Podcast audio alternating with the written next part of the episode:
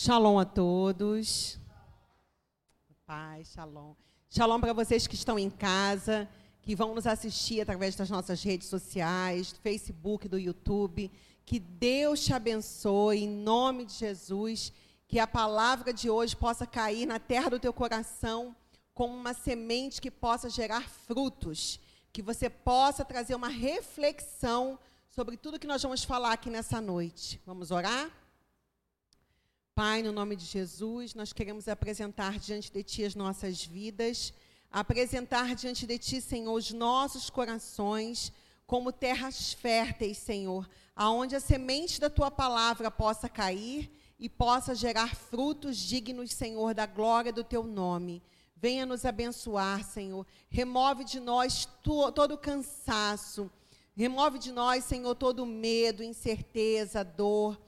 Remove de nós, Senhor, tudo aquilo, Senhor, que vivenciamos nesse dia e que não procede de ti. Derrama sobre nós um renovo. Derrama sobre nós, Senhor, unção fresca vinda da tua parte.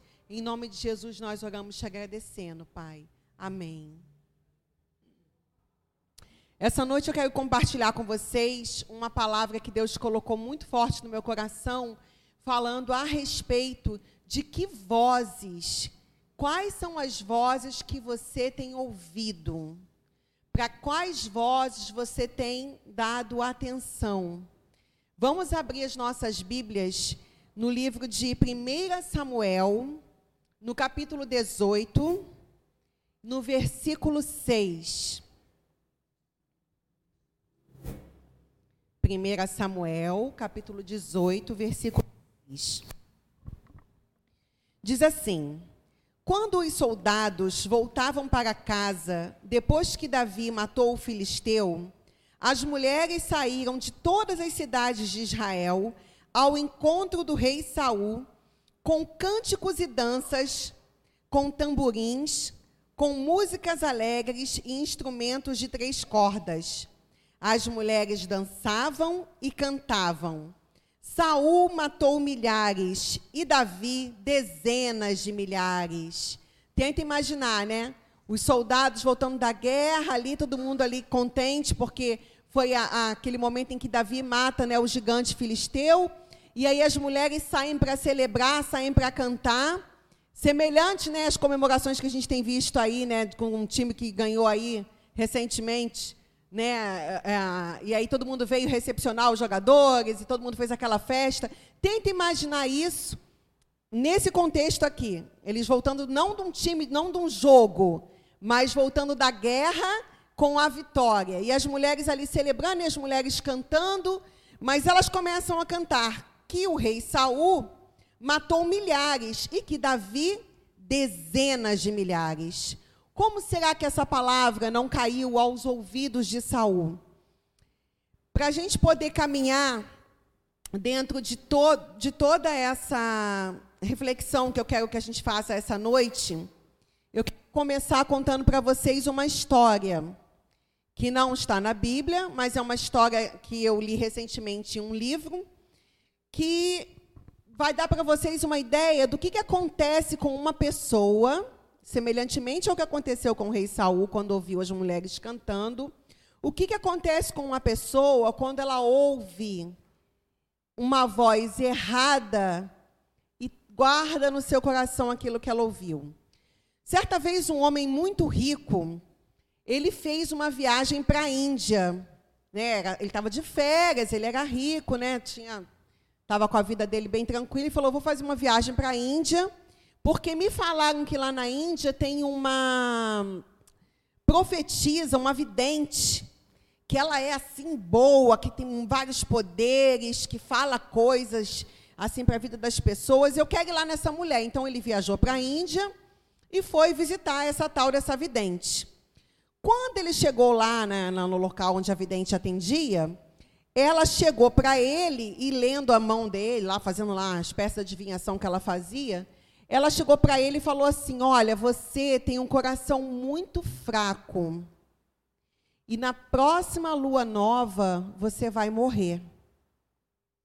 Aquele homem entrou em desespero, saiu dali em estado de choque, atônito, foi para casa, pegou seu telefone, ligou para todos os seus familiares e começou a falar: Olha, estou ligando para poder falar que eu estou aqui na Índia e eu vim ver a tal da, da, da vidente fulana de tal e cheguei aqui. O que ela viu para mim foi que eu vou morrer em breve, então eu estou ligando para poder me despedir de vocês, para poder deixar tudo certo, dizer que os meus advogados estão aí com, com tudo relacionado a.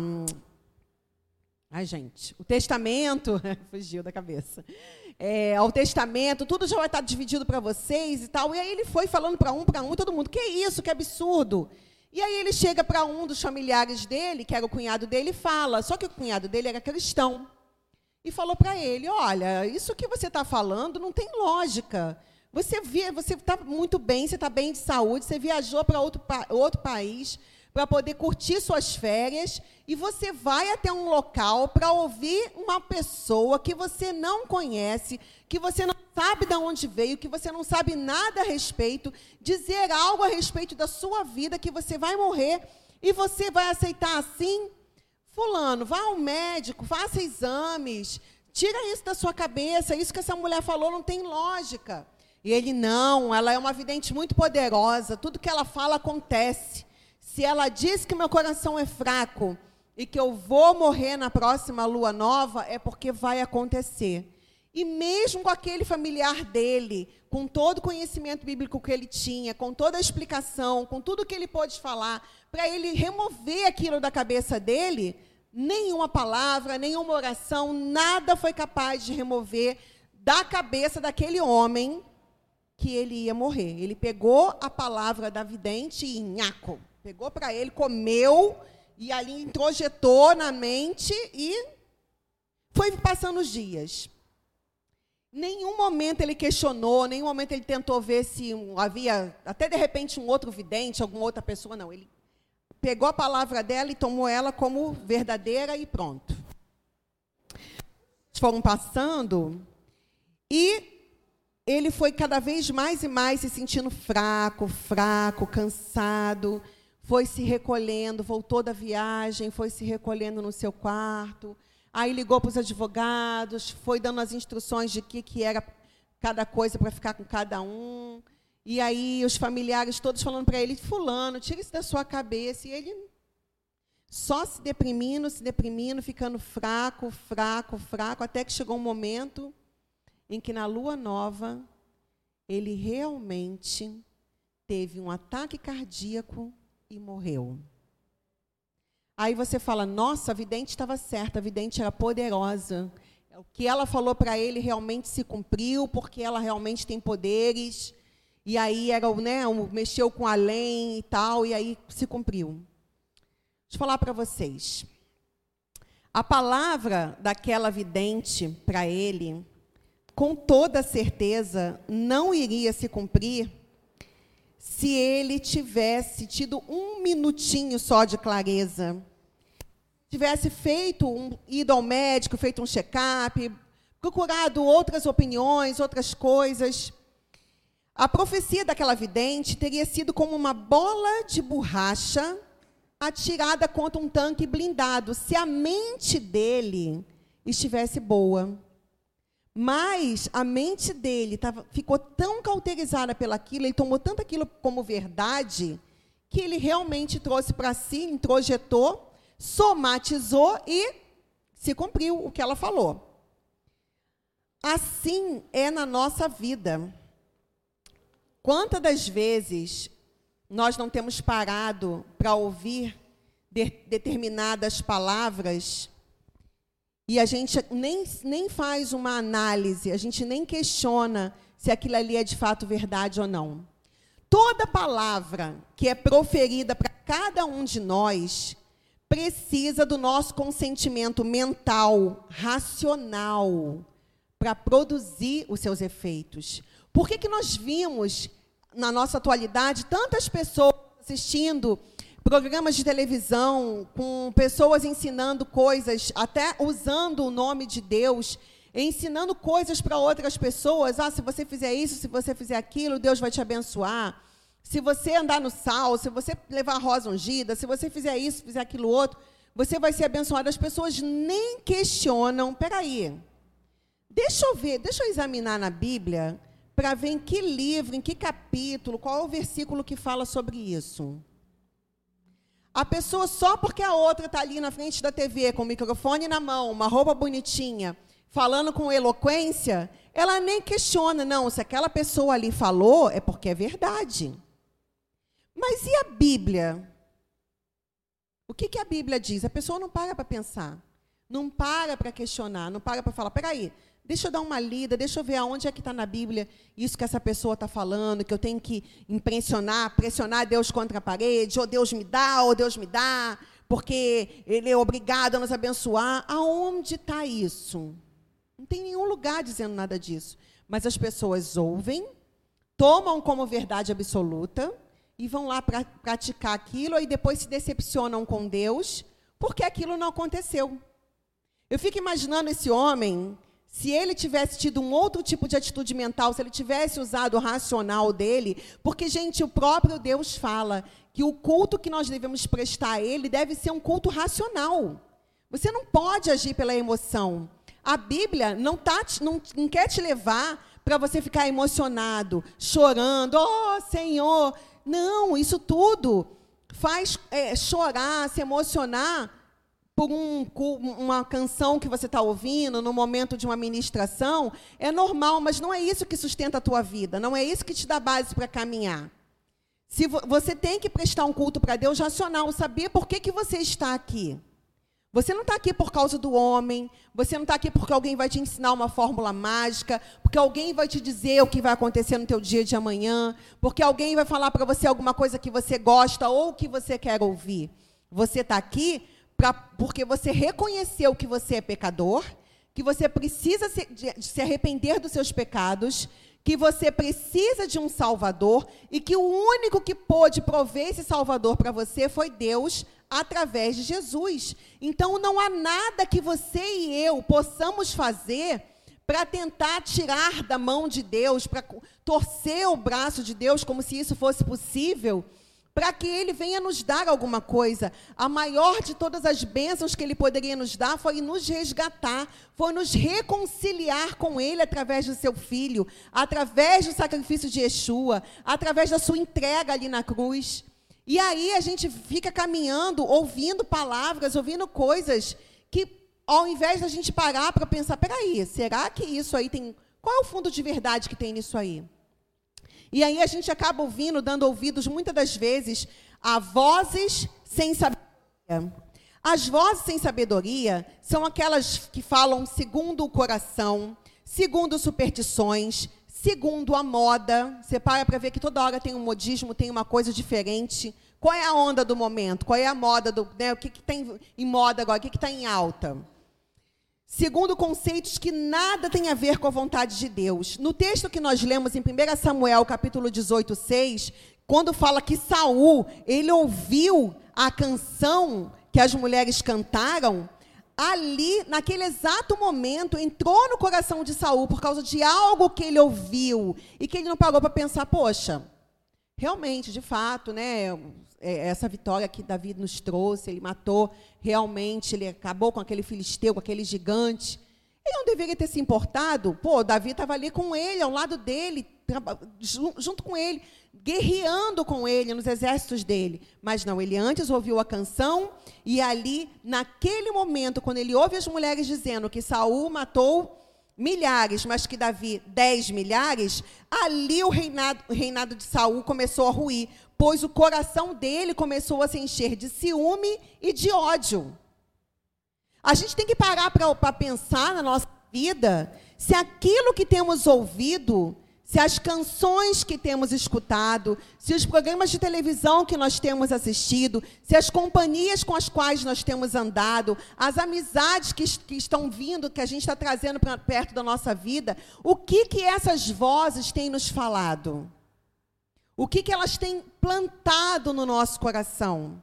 Quais são as sementes que estão brotando dessas coisas que a gente está fazendo no nosso dia a dia, do que temos ouvido, do que temos visto, do que temos com as pessoas com quem temos nos comunicado, através das nossas redes sociais, das postagens que fazemos, das brincadeiras e de coisas que, faz, que fazemos no nosso WhatsApp. O que, que isso tem trazido? O que, que essas vozes têm trazido de verdades para a nossa alma, para a nossa vida, para o nosso caminhar com Deus?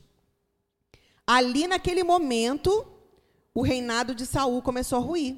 Assim acontece com as pessoas guiadas por vozes sem sabedoria. Os seus corações são dominados por sentimentos que desagradam a Deus e as suas atitudes acabam sendo atitudes meramente carnais. Quando, não vê quando a gente às vezes está passando por um problema, passando por uma dificuldade, por alguma coisa, que a gente tem né, um, um local onde a gente reúne, como aqui no caso a igreja, a gente está passando por uma coisa, a gente vai até o pastor, muitas das vezes ele nem sabe, de repente te dá uma resposta, te dá uma orientação naquele momento exato para aquilo que você está passando. Mas o que, que ele vai dizer? Meu irmão, minha irmã, vamos orar juntos? Vamos buscar em Deus uma resposta? Vamos tirar um tempo, vamos jejuar, vamos tirar um tempo na, meditando na palavra para ver o que, que o Senhor fala. Ver que não é imediato. Porque nós não sabemos tudo e nem temos a obrigação de saber, porque a vida é o que vai acontecendo no nosso dia a dia. Então, a sabedoria verdadeira que vem do alto é essa, que não te entrega que não te entrega respostas prontas, que é igual quando a gente vai no mercado e compra uma lasanha lá e deixa 15 minutos no micro-ondas e ela está pronta. Mas está ali, tá, fica pronta em 15 minutos, mas em compensação está cheia de sódio, está cheia de um monte de coisa que faz mal para a tua vida. Assim são as palavras, são os conselhos, são as coisas que você ouve que são de imediato, que vão ali resolver teu problema muito rápido. Desconfie disso. Comece a pensar, comece a fazer uma análise, uma reflexão que nisso não tem sabedoria. Tem também as vozes das circunstâncias. Essas são aquelas que ouvimos em meio às lutas, aos desafios, às tempestades, aos desertos que todos nós passamos, independente de cor, de raça, de credo, de religião. Se você é um ser humano e está aqui no planeta Terra, você vai passar por dificuldades, você vai passar por, por, problemas, por problemas, vai passar por tempestades, as intempéries da vida elas vêm para todo mundo. Assim como o sol nasce para justos, nasce para injustos. Tá chovendo no justo, vai chover para o injusto. Então é, isso é normal. Mas as vozes que te cercam quando você está passando por esses momentos difíceis, elas têm que ser analisadas também.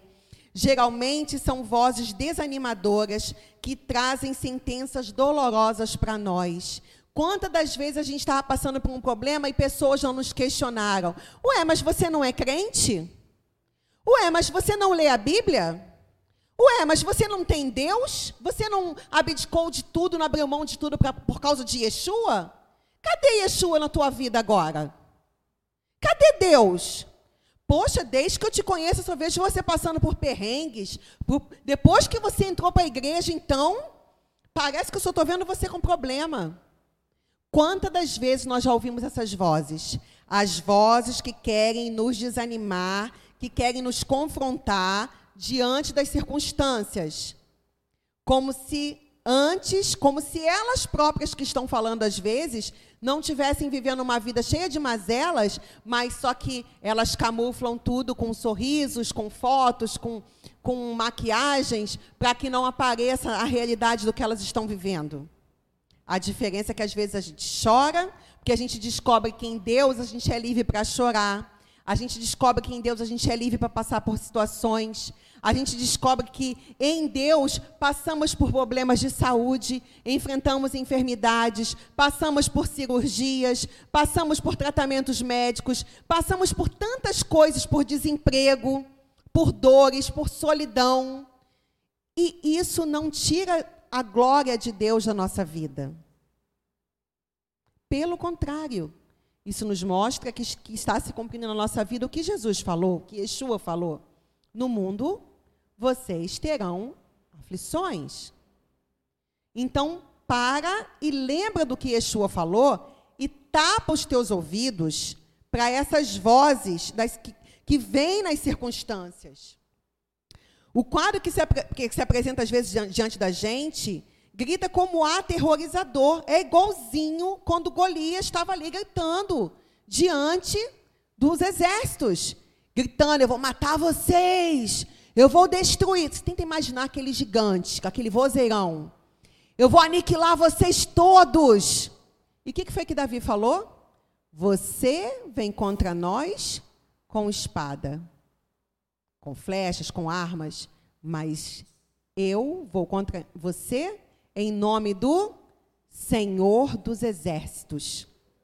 O que falta às vezes em nós é mais leitura da palavra, é mais tempo de qualidade com Deus, ao invés de ficarmos sentados vendo Netflix, é bom, distrai, mas vê qual é o tempo que você tem tirado com Deus e o tempo que você tem tirado com distrações. Porque na hora que a tormenta vier, na hora que o gigante se apresentar diante de você, na hora que o Golias da sua vida se apresentar, o que, que você vai responder para ele?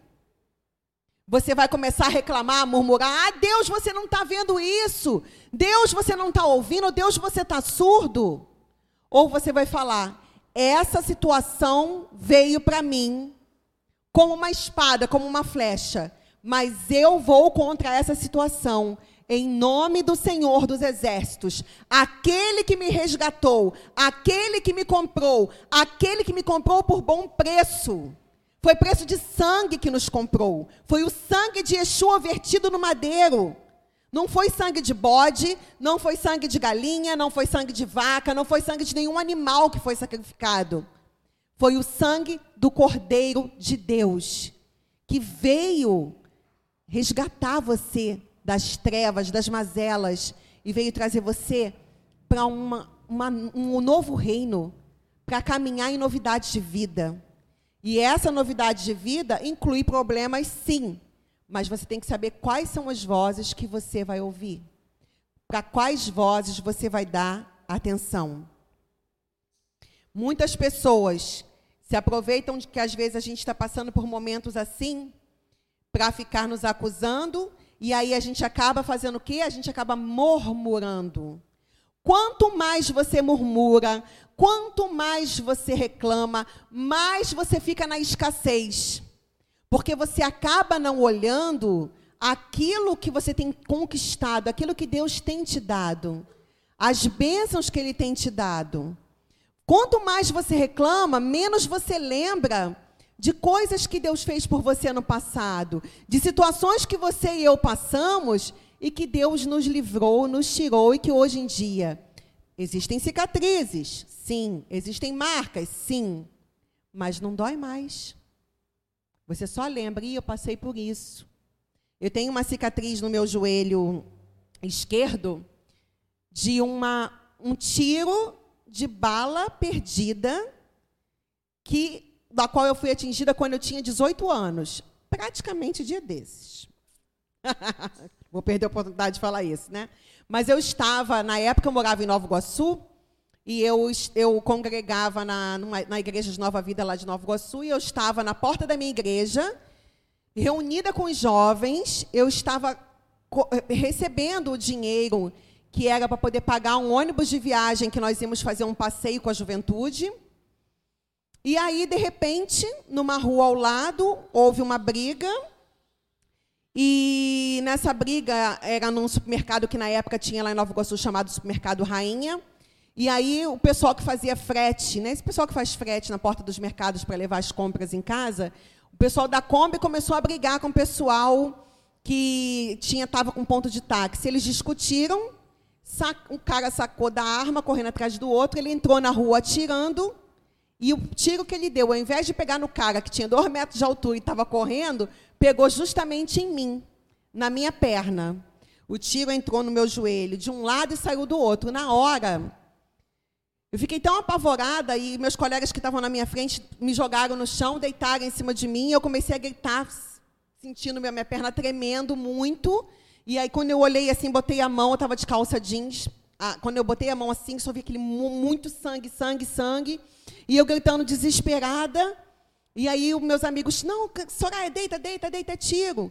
E aí eu só me lembro quando passou aquele monte de homem correndo, eu atravessei, entrei dentro da igreja gritando, toda suja de sangue, que aí eu me desesperei, eu segurando minha perna, e aí foi sujando, e aí aquela coisa toda, aí as pessoas, eu entrei na igreja gritando, falei, socorro, socorro, as pessoas, o culto estava bem cheio, as pessoas falaram, a garota está possuída.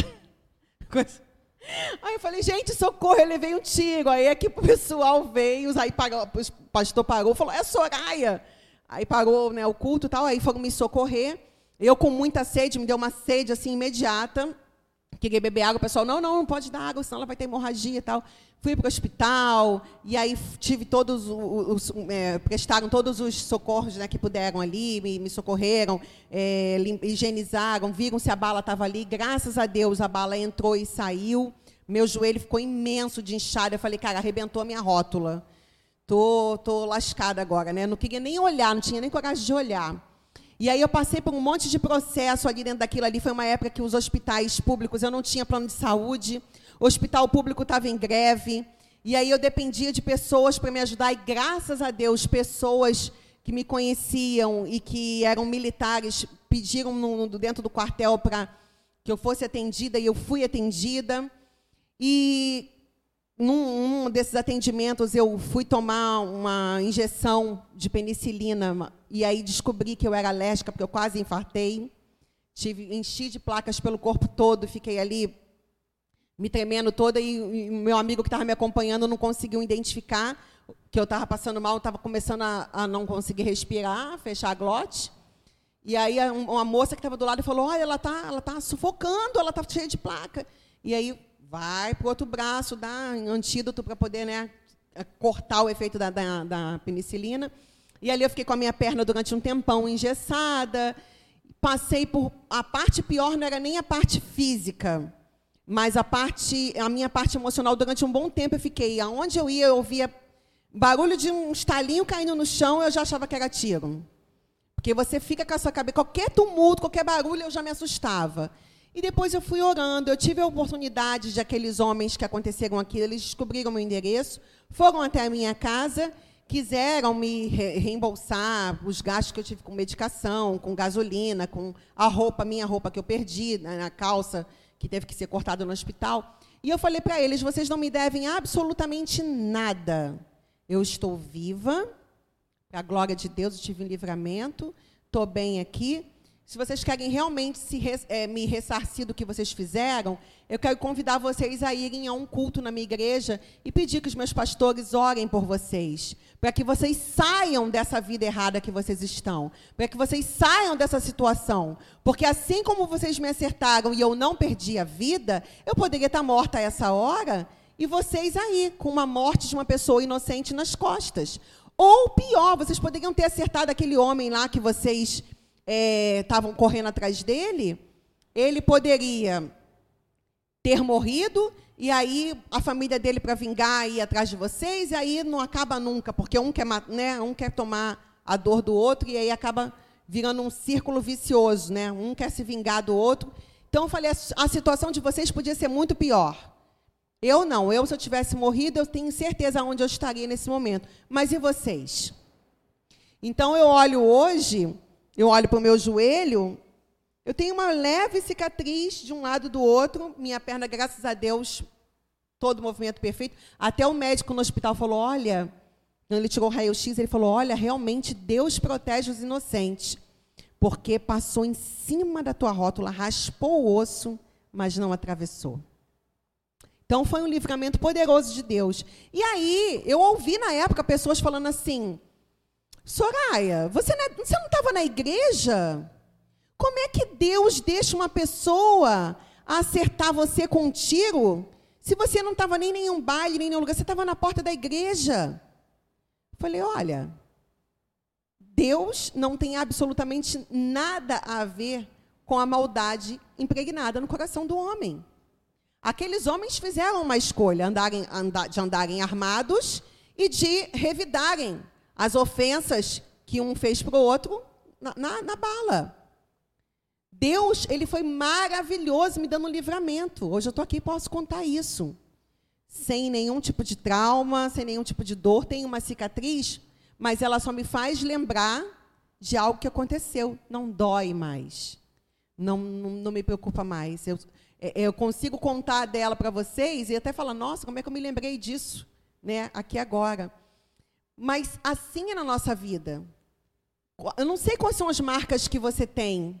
Não sei as marcas que você que está aí em casa tem. Se é a marca da dor de uma traição, de uma mentira que te contaram, de alguém que te abandonou, de um filho que você investiu tanto nos estudos e que largou tudo para poder seguir caminhos errados, caminhos de morte, drogas. E aí isso ocasionou no teu coração dor, tristeza. Mas saiba que se você parar de ouvir essas vozes de acusação, essas vozes de, de falta de sabedoria, essas vozes de desânimo, e você parar para ouvir a voz de Deus, você vai ver que a, a sua situação vai se tornar somente uma lembrança. Existem vozes que são vozes demoníacas.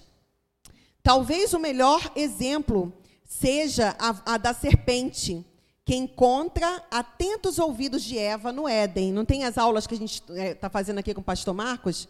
Às sextas-feiras, como é que a gente viu que a Eva, que a, a, a serpente se apresentou ali para Eva? Aí tem gente que fala assim: ah, o demônio não existe, o inferno não existe, o inferno é aqui. O demônio somos nós mesmos. Querido, o reino espiritual ele é real, existe sim, o reino de Deus e o reino das trevas. E existem vozes que são vozes demoníacas. Lá no Éden, a serpente ela distorceu a palavra de Deus. Ela falou: "Não, não foi bem assim que Deus disse". E aí a Eva, totalmente ali, ó, no mundo da lua, tá, foi e ouviu. Ela, a, a serpente ela conseguiu disseminar o veneno dela. As vozes demoníacas são vozes de engano, de sedução, de terror, de dúvida. Nunca vai ser uma voz que vai te, te levar para alguma coisa boa. Vai ser sempre uma voz que vai trazer dúvida no teu coração, que vai deixar um certo medo, que vai deixar você preocupado. Quando o que a palavra quer é que você se alinhe com o que está na palavra de Deus. Essas vozes produzem dissensões, tumultos incontáveis, pessoas confusas, sem paz e que a cada dia estão mais e mais longe de Deus, mesmo sem que se percebam. Elas vão se distanciando.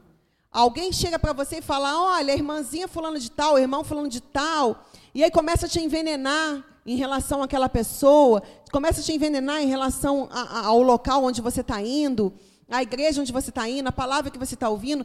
Aí você vai, nem faz uma reflexão, não analisa por que, que aquela pessoa está falando aquilo e por que, que ela está tão confortável em falar daquela outra pessoa na sua presença. Você não faz esse julgamento, você não faz essa análise, você não reflete, e aí com isso você vai se afastando de Deus. Se afastando, se afastando, se afastando, tudo porque você deu ouvido a vozes demoníacas e como o diabo tem falado nesses últimos tempos. Como ele tem usado pessoas, situações e oportunidades para disseminar as suas ideias. E o mais triste é, é o como ele tem encontrado ouvidos abertos para ouvir. Ouvir e acatar as palavras. Mas em contrapartida tudo isso que eu falei aqui agora, sobre as vozes que não têm sabedoria, as vozes que querem usar das circunstâncias, as vozes demoníacas, existe uma voz que está acima de todas essas vozes e que se você ouvir, se você escutar, vai ser a voz que vai trazer direcionamento para você. É a voz de Deus. Deus, ele continua falando com o seu povo. As, e as vozes de sabedoria, e se as vozes de sabedoria têm falado, se as vozes das circunstâncias têm lançado as suas sentenças, se as vozes demoníacas têm nos enganado e têm nos destruído, Deus ele continua falando conosco, ele não desistiu de nós. Isso é maravilhoso. Por mais errados que nós sejamos, por mais que muitas das vezes nós nos distanciamos dele, ele não nos perde de vista, ele não desiste de nós, ele sempre coloca alguém para nos lembrar que ele está ali. Não tem como você, às vezes, triste, quando você às vezes está passando por uma situação E aí, do nada, vem uma pessoa que você nem conhece e te fala algo de Deus. Aquilo ali é Deus falando para você, eu estou aqui, eu não me esqueci de você. Eu me lembro de uma ocasião na minha vida em que eu estava dentro do, do ônibus a caminho do meu trabalho, e era um trabalho que eu, eu, eu, trabalhava numa farmácia, e aí eles me jogavam toda hora de um lado para outro, eu não tinha um horário fixo. Às vezes eu pegava sete horas da manhã num determinado local, e aí no meio do expediente eles me mandavam para outro, e aquele outro, eu, eu tipo, mandava para Duque de Caxias. Eu tinha que sair de Duque de Caxias 10, 11 horas da noite, para voltar para Nova Iguaçu. No local onde eu morava não tinha ônibus, e eu tinha que atravessar a Via Dutra no escuro à noite, desesperada, correndo muito. E aquilo estava acabando comigo. Porque para para pensar há anos atrás que não existia aplicativo, para essa galera aí nova que tem aí aplicativo, fala, por que você não pegava um Uber? Por que você não pegava um, né, um 99? Não tinha, gente. Não tinha WhatsApp, não tinha aplicativo, não. Era ônibus e os ônibus tinham horário para acabar. O último ônibus que entrava no meu bairro era 10 horas. 10 horas eu ainda estava em Caxias saindo da, da farmácia. Então eu tinha que. Eu passava ali naquela viaduta, eu descia ali, e às vezes os motoristas que pagavam para me deixar ficavam com pena, ficavam com o ônibus parado.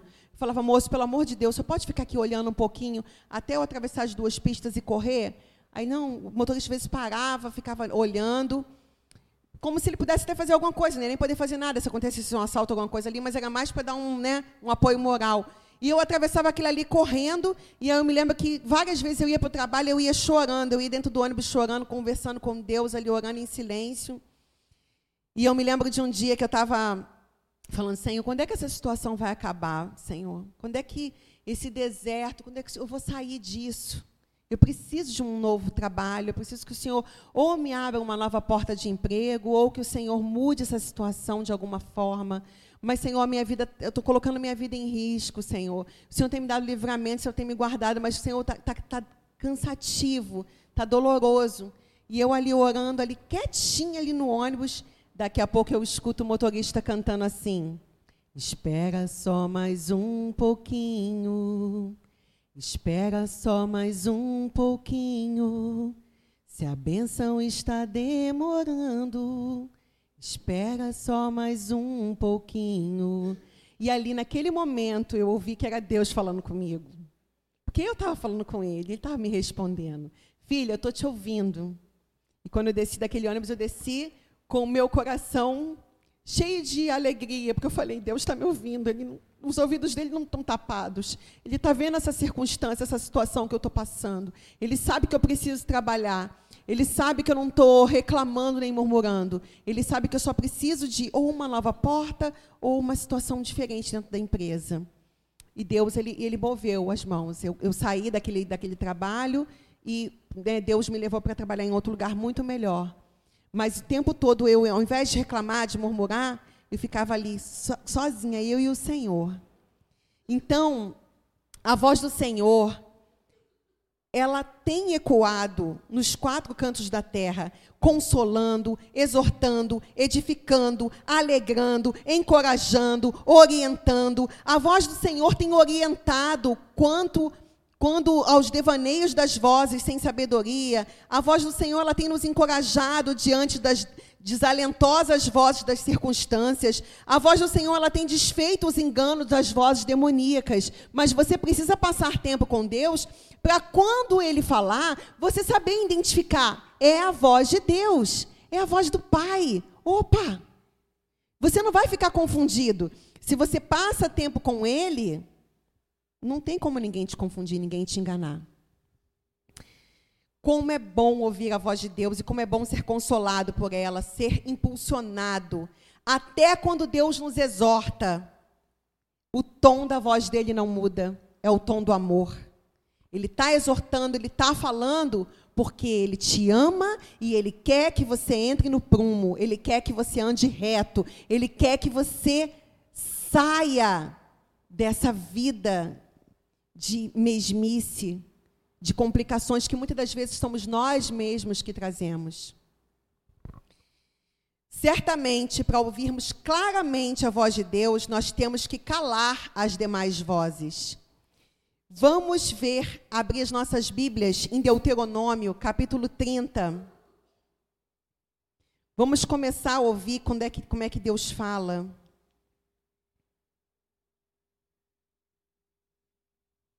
Faça todas as outras vozes se calarem. A voz do Senhor, ela tem que ser inconfundível no teu coração. Ela tem que ser inconfundível na tua vida. Ela tem que te direcionar de uma forma que você que não restem dúvidas no teu coração. Aonde há dúvida, o espírito do Senhor não está. Deuteronômio, capítulo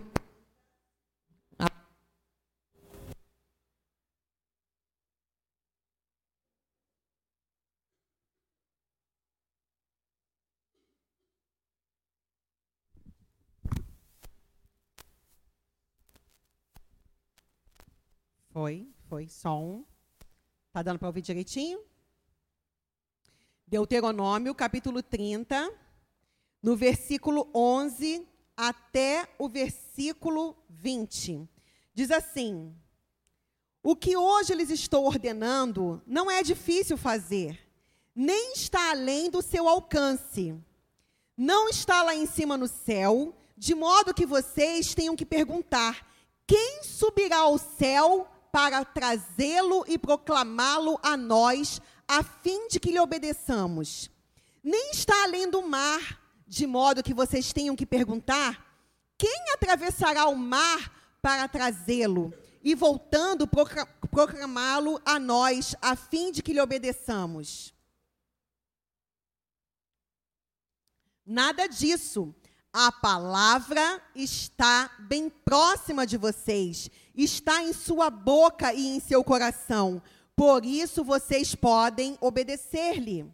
Vejam que hoje ponho diante de vocês vida e prosperidade, ou morte e destruição.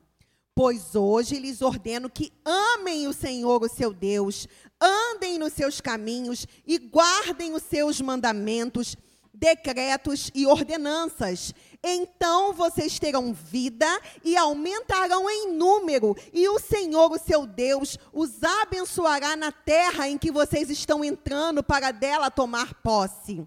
Se todavia o seu coração se desviar e vocês não forem obedientes e se deixarem levar, prostrando-se diante de outros deuses para adorá-los, eu hoje lhes declaro que sem dúvida vocês serão destruídos.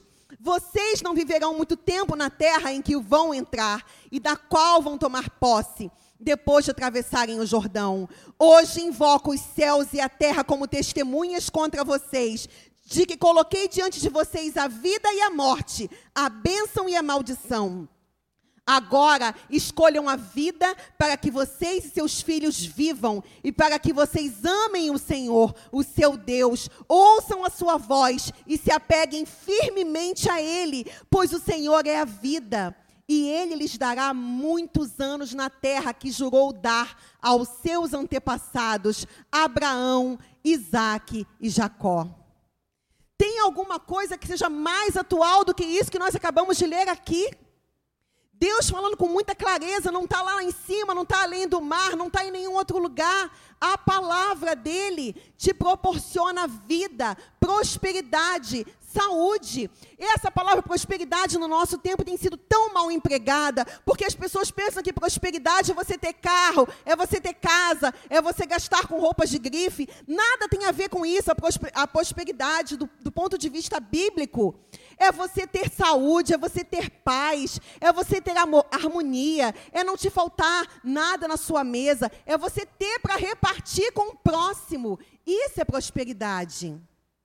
Deus está colocando aqui diante de você e ainda te fala: por favor, escolha a vida. Você vê que ele fala que se você parar para ouvir vozes de outros deuses, o seu fim vai ser certo. Como aquele homem da história que eu contei ali para vocês. Ele, foi, ele, era rico, ele tinha saúde, ele viajou para outro país, para a Índia, para buscar uma vidente, que ao invés de entregar boas, bons prognósticos para ele, de dar a ele uma boa, ah, olha, você vai ganhar isso, vai ganhar aquilo, ela foi deu para ele morte e ele recebeu.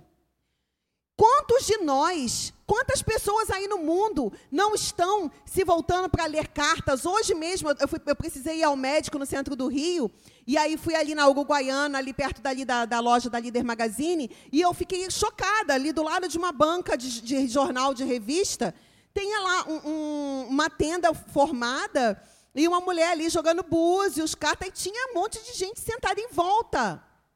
E não era nem uma mulher, era um, um, um travesti que estava ali com, a, com, as roupas, né, ornado lá com as roupas lá da, da religião dele.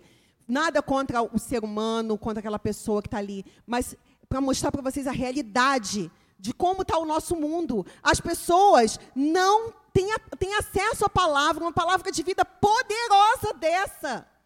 E elas pegam e vão lá para um adivinho, para alguém que elas nem sabem quem é para ler a sua sorte, para jogar a sua sorte num búzios, numas conchas que ficam no mar, que o mar que foi Deus que fez, e que nada vai poder falar para você a respeito do seu futuro. O seu futuro já está determinado por Deus na palavra. A nossa fé é uma fé abraâmica. O Abraão é o pai da fé e nós seguimos essa fé. Se a gente quer entrar na terra que, que Deus prometeu a Abraão, Isaac e a Jacó, Andemos de acordo como esses homens andaram, temendo o Senhor, ouvindo a sua palavra, guardando ela e praticando. Ah, talvez você esteja me dizendo, talvez você esteja em casa esteja me dizendo, ah, é difícil. Eu não consigo ser certo, eu não consigo ser correto. É muito difícil andar reto com Deus. Querido, Deus não disse que seria fácil. Ele mandou você fazer a sua parte, que é se esforçar. É se apropriar do que está aqui e andar de acordo com essa verdade. Não tem outro caminho. Não tem outra história para você. Não tem nenhuma outra voz que vai te dizer alguma coisa, que vai te direcionar para algo melhor do que isso. Para a gente finalizar, abram as suas Bíblias no livro de Atos.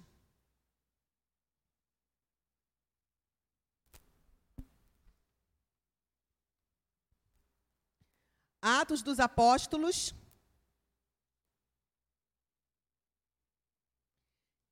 Capítulo 16. Será que o que, aconte que aconteceu na vida desses homens pode servir de exemplo para mim e para você? Atos 16, 16 diz assim: certo dia, Paulo, Paulo narrando, certo dia, indo nós para o lugar de oração, encontramos uma escrava que tinha um espírito pelo qual predizia o futuro. Ela ganhava muito dinheiro para os seus senhores com adivinhações. Essa moça seguia a Paulo e a nós, gritando: Estes homens são servos do Deus Altíssimo e lhes anunciam o caminho da salvação. Ela continuou dizendo isso por muitos dias. Finalmente, Paulo ficou indignado, voltou-se e disse ao Espírito: em nome de Jesus Cristo, eu lhe ordeno que saia dela. No mesmo instante, o espírito a deixou. Percebendo que a sua esperança de lucro tinha se acabado, os donos da escrava agarraram Paulo e Silas e os arrastaram para a praça principal, diante das autoridades, e levando-os aos magistrados, disseram: estes homens são judeus e estão perturbando a nossa cidade, propagando costumes que a nós, romanos, não é permitido aceitar nem praticar. Qual foi o costume? O que, que foi que Paulo e Silas falaram ali? Vocês viram eles falando alguma coisa? Vocês viram a, a, a menina lá, que era a adivinha deles, a vidente deles, gritando até verdades. Porque o diabo, quando, Gente, quando a pessoa fala assim, ah, eu sou crente, crente até o diabo é. Mas você vive essa verdade da, da palavra? O diabo, ele, ele crê, ele estremece, mas ele não deixa de ser diabo por isso. Ele continua na operação do erro. E aí aquela moça estava gritando, são servos do Deus Altíssimo. Ela estava gritando uma grande verdade.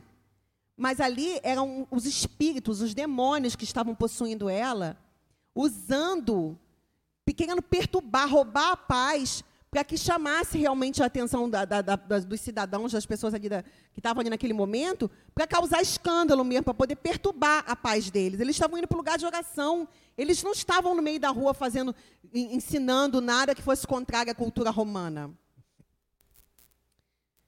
No versículo 20, 22 agora. A multidão ajuntou-se contra Paulo e Silas e os magistrados, os juízes daquela época ali, ordenaram que se lhes tirassem as roupas e fossem açoitados. Depois de serem severamente açoitados, foram lançados na prisão. O carcereiro recebeu instrução para vigiá-los com cuidado. Tendo recebido tais ordens, ele os lançou no cárcere interior e lhes prendeu os pés no tronco. Por volta da meia-noite, Paulo e Silas estavam orando e cantando hinos a Deus, e os outros presos os ouviam. De repente, houve um terremoto tão violento que os alicerces da prisão foram abalados imediatamente. Todas as portas se abriram e as correntes de todos se soltaram. O, carcere, o carcereiro acordou e, vendo abertas as portas da prisão, desembaiou a sua espada para se matar, porque pensava que os presos tivessem fugido. Mas Paulo gritou: Não faça isso, estamos todos aqui. O carcereiro pediu luz, entrou correndo e trêmulo prostrou-se diante de Paulo e de Silas.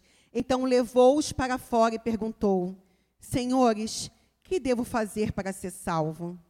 Eles responderam: Creia no Senhor Jesus e serão salvos, você e os de sua casa. E pregaram a palavra de Deus a ele e a todos os de sua casa.